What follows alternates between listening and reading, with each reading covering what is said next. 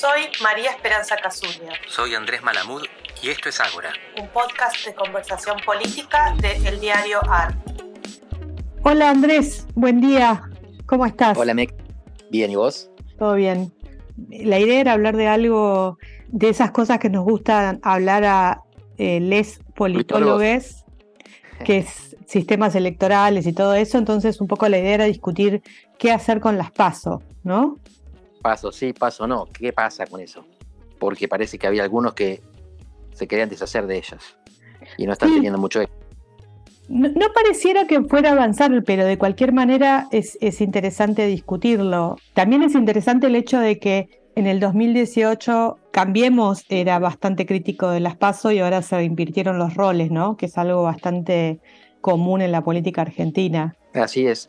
Los oficialismos no quieren paso, las oposiciones sí. Y esto debe ser porque en el oficialismo el poder te ordena. Entonces, si estás en el gobierno, tenés la lapicera, no que eres desafiante. En la oposición, tenés más dificultades para ordenar y las pasos son el mecanismo que te permiten crear y soltar coaliciones. Ahora, lo notable de esto es que las pasos fueron alguna vez implementadas porque un gobierno las quiso. Es decir, alguna vez un oficialismo le convino tener paso y ahora se arrepiente, este y los otros. Y sin embargo no, no las pueden sacar.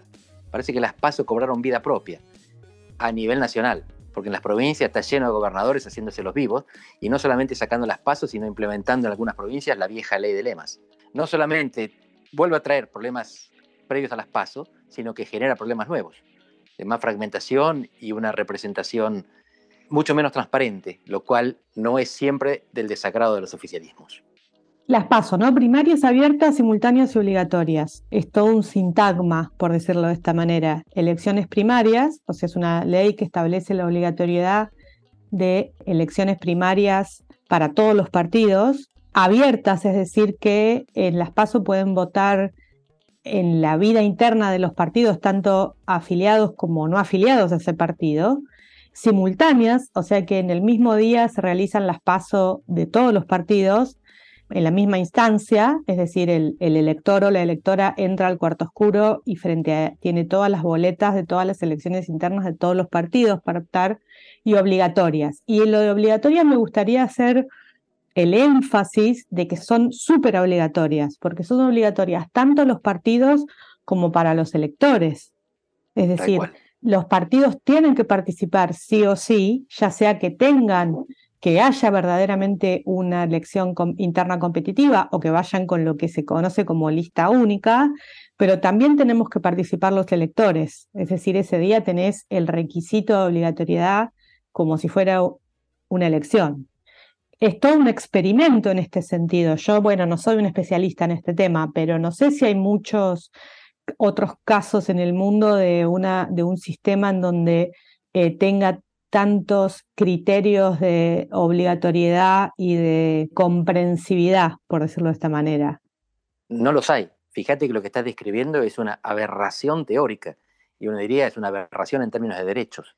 Obliga a los partidos a que sus internas participen los que no están afiliados, incluyendo aquellos que pueden estar afiliados a otros partidos, y obligan a los electores a participar en la interna partidaria te fuerzan a meterte en la interna de los partidos y fuerzan a los partidos a dejar que se metan en su interna, incluso los afiliados a otros partidos. Es una cosa tremenda.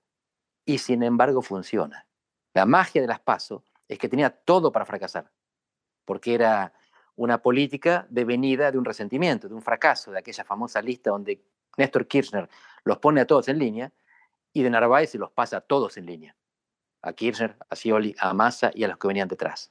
Y sin embargo, de ese resentimiento será una política que no tiene justificación teórica ni normativa y termina siendo, yo diría, exitosa. Por supuesto que a algunos no les viene bien, está estudiado esto, Ernesto Calvo es uno de los que más han hecho trabajos empíricos al respecto. Una mala paso te genera una mala lista. Una buena paso te genera una buena lista. ¿Y qué significa malo o buena? Que haya reglas previas y algún afecto societatis, algún aprecio inicial entre los que participan en la interna que haga que los que pierden no se vayan.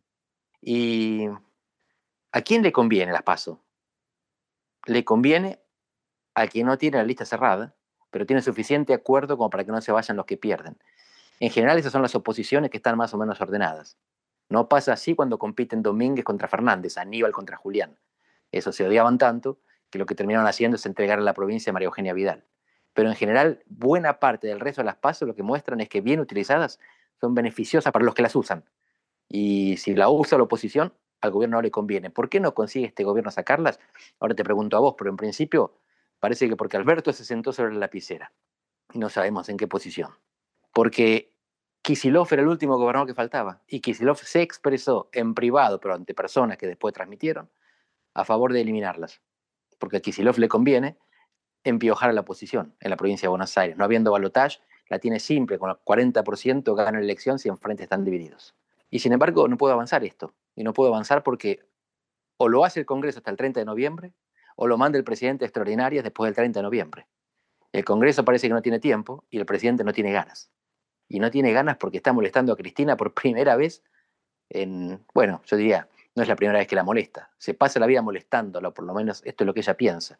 Pero ahora la molesta concretamente, con una decisión política, no tocar lo que está. Bueno, es interesante, ¿no? Porque cuando vos decís, bueno, las pasos funcionaron, si uno lo mira desde el punto de vista politológico, o sea, uno puede decir, y esto es un, argumento que hicieron Facundo Cruz y Lara Goiburu también, no recuerdo si Paula, creo que con Paula Clerici también, no querría equivocarme, de que uno puede ver que a partir de que se implementaron las pasos, efectivamente, digamos, disminuyó la fragmentación en el Congreso, bajó el número efectivo de partidos, o sea, y esto nosotros lo hemos dicho varias veces acá en Agora, hubo una especie de reordenamiento y realineamiento del sistema partidario con dos, no digamos partidos, pero digamos dos coaliciones más, más fuertes, más claras, ¿no? Ahora, lo que es la racionalidad del, politólogo que mira esto desde afuera, claramente en este caso no, es la no necesariamente es la racionalidad de los actores políticos. O sea, vos podés, lo que para uno puede ser decir, bueno, qué lindo, está mejor, más organizado, mejor organizado el sistema partidario, para los actores políticos puede ser una lógica que les impide o les dificulta la, manera en que, en que se construye poder. Por otro lado, también me parece interesante, después vuelvo a lo de Alberto, que Juntos por el Cambio hizo un, uso de las pasos, o sea, entiendo lo que vos decís y estoy totalmente de acuerdo que las pasos son más útiles cuando vos estás en la oposición. Durante el gobierno de Juntos por el Cambio, Cambiemos no usó mucho las pasos tampoco. De hecho, en las provincias, en muchos casos es donde el Partido Radical dijo, no, no, nosotros queremos competir en paso para cargos provinciales, lo impidieron desde Buenos Aires, ¿no? O sea, nadie tiene como mucho apetito, por decir así, de usar las pasos. Con lo que vos decías de, de Alberto, lo que pasa es que me parece que ese es como, o sea, esa es como una carta de negociación del presidente hoy en la interna, que es lo único que importa en el frente de todos en este momento. Que es decir, bueno, tal vez no puedo yo ganar unas pasos, pero por lo menos las puedo forzar. Me da la sensación de que ese es el. y generar ruido. Un objetivo estratégico, es decir, que él quiere las pasos para usarlas, o para amenazar con usarlas. Sí. Eh, y algunos piensan que en realidad esa misma amenaza también es parte del empiojamiento que le está produciendo el kirchnerismo, porque es muy difícil pensar en una candidatura viable a la reelección de Alberto Fernández si no lo apoyan Cristina ni los gobernadores. Y por lo que sabemos, los gobernadores quieren que elimine las pasos. Así que lo que él está haciendo es generar, evitar el pato rengo, generar la expectativa, pero generársela para él nada más porque los demás no lo consideran un candidato viable, salvo que se nos esté escapando algo, que la estabilización de masa funcione y que efectivamente en 2023 el gobierno tenga chance y entonces él pueda competir con posibilidades contra un candidato de Cristina o sin el apoyo de los gobernadores. Pero la impresión que algunos tienen es que esto es simplemente deslecharse, sacarse las ganas contra aquella que le viene complicando la vida desde el principio de su mandato, cree él. No fue exactamente el principio de su mandato, fue un poco después. Pero este es simplemente una venganza de un presidente que procrastina, no gobierna. No es mi interpretación, es lo que sugieren algunos actores. Pero las dos son posibles, que las pasos sean una herramienta o que sean simplemente un mecanismo expresivo para vengarse de la que le complica la vida. Bueno, esa es la otra pregunta interesante, porque ¿por qué no son una herramienta? ¿No? O sea, vos tenés un gobierno en donde hoy no está automáticamente claro que el presidente sea naturalmente, como uno esperaría, el candidato el presidencial en el 2023. aparece la figura de Cristina Fernández de Kirchner, aparece la figura, creo yo, de Sergio Massa, porque eh, si el plan de estabilización, o sea, no quiero decir plan de estabilización porque hasta ahora no hay un plan de estabilización, pero si, si la situación económica mejora, baja la inflación, ¿por qué Sergio Massa tan, digamos, graciosamente se correría del, panorama en vez de decir, bueno, ahora quiero competir yo. Y uno en ese momento pensaría, bueno, genial, digamos, hay tres personas que podrían llegar a competir por la presidencia, que vayan las tres a las paso, ¿no? Y sin embargo eso no se ve como una solución posible. Para eso se diseñaron las pasos justamente, pero eso no se ve como una solución posible.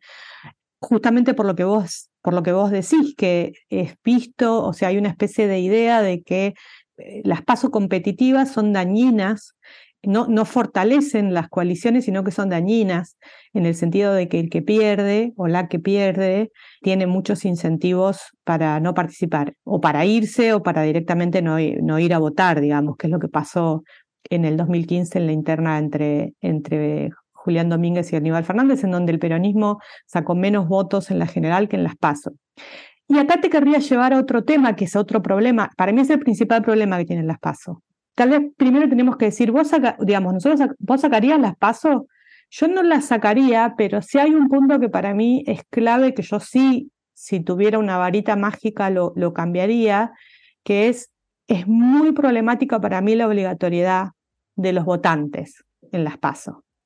O sea, las pasos no solamente generan problemas políticos, sino que las pasos lo que sí hemos visto es que generan problemas de gobernabilidad, porque al ser obligatorias para los votantes, las pasos se transformaron en una especie de, elección de primera, primera vuelta, ¿no? Así es. La política argentina tiene elección de primera, primera vuelta en las pasos, elección de primera vuelta y elección en el balotaje.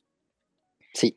Y esto es muy problemático, para mí. Lo hemos visto en 2019 cuando Mauricio Macri perdió, digamos, fíjate cómo estamos hablando de las PASO, ¿no? O sea, una elección interna, en realidad se lee como que alguien ganó o perdió o quedó primero o quedó segundo, porque por, la obligatoriedad, digamos. Entonces, Macri perdió las PASO por 15 puntos y esos dos meses entre las PASO y la primera ronda fueron un calvario de sangre, ¿no? Cuando en realidad no es una elección no, es, no, no tiene ningún tipo teóricamente de efecto legal, normativo, pero el efecto político es una bomba.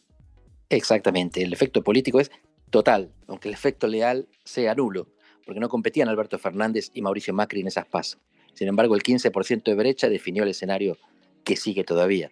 Así que fíjate, yo no las hubiera puesto las pasos, pero no las sacaría ahora. Lo que vería es cómo hacer para remodelarlas de tal manera que estos efectos negativos se minimicen, por ejemplo, acercándolas a la fecha de la primera vuelta oficial. Pero se me ocurre una tercera posibilidad. Tercera, ¿qué, ¿qué quiero decir con esto? La oposición hace tiempo viene batiendo el parche de la boleta única de papel. El gobierno de lo que habla como reforma electoral es de la eliminación de las pasos. Se me ocurre una tercera posibilidad que tendría quizás tantas consecuencias y se habla mucho menos, que es simplemente que las Buenos Aires hagan lo mismo que las demás provincias y desdoblen las elecciones. Si en capital o provincia se vota en una fecha diferente de la elección nacional, deja de haber arrastre hacia el gobernador bonaerense y desde el jefe de gobierno de la capital. Y te cambia completamente el panorama. Porque son las dos provincias de las cuales salen los candidatos, del peronismo en la provincia y del no peronismo en la capital. Y salen los candidatos en parte porque votan simultáneamente con el Poder Nacional. Son los dos distritos que manejan la agenda, que manejan los candidatos, que manejan los medios y que manejan la plata. Si se desdoblaran, tendríamos un extraño federalismo, en el cual el presidente dejaría de ser un rehén o un dueño de estos dos distritos. Y por ahora se habla con sordina, pero me da la impresión de que si no sale la abolición de las PASO y si no sale la boleta única de papel, el tema que va a definir el, el calendario electoral del año que viene es si alguna de las Buenos Aires desdobla. Y si desdoblan las dos, estamos hablando de otro país. Bueno, qué interesante. Cambiar las leyes, cambiar eh, los, sistemas electorales es como una pasión argentina. Esto siempre lo dice Ernesto Calvo, ¿no? Desde, no, no, no desde el 83, pero desde finales de los 90 hasta ahora, prácticamente hemos votado con un, con un diferente orden legal en cada una de las elecciones. O sea que algo va a cambiar en el 2023 para mí, no, yo no sé en qué, pero algún toque le van a hacer al sistema electoral. Eh, bien puede ser esto que vos decís. Mm, está bueno esto, algo va a cambiar. Estemos alertas para saber qué tenemos varios programas por delante y siempre habrá material. Bueno, Andrés, te mando un abrazo muy grande. Un besote, Mex.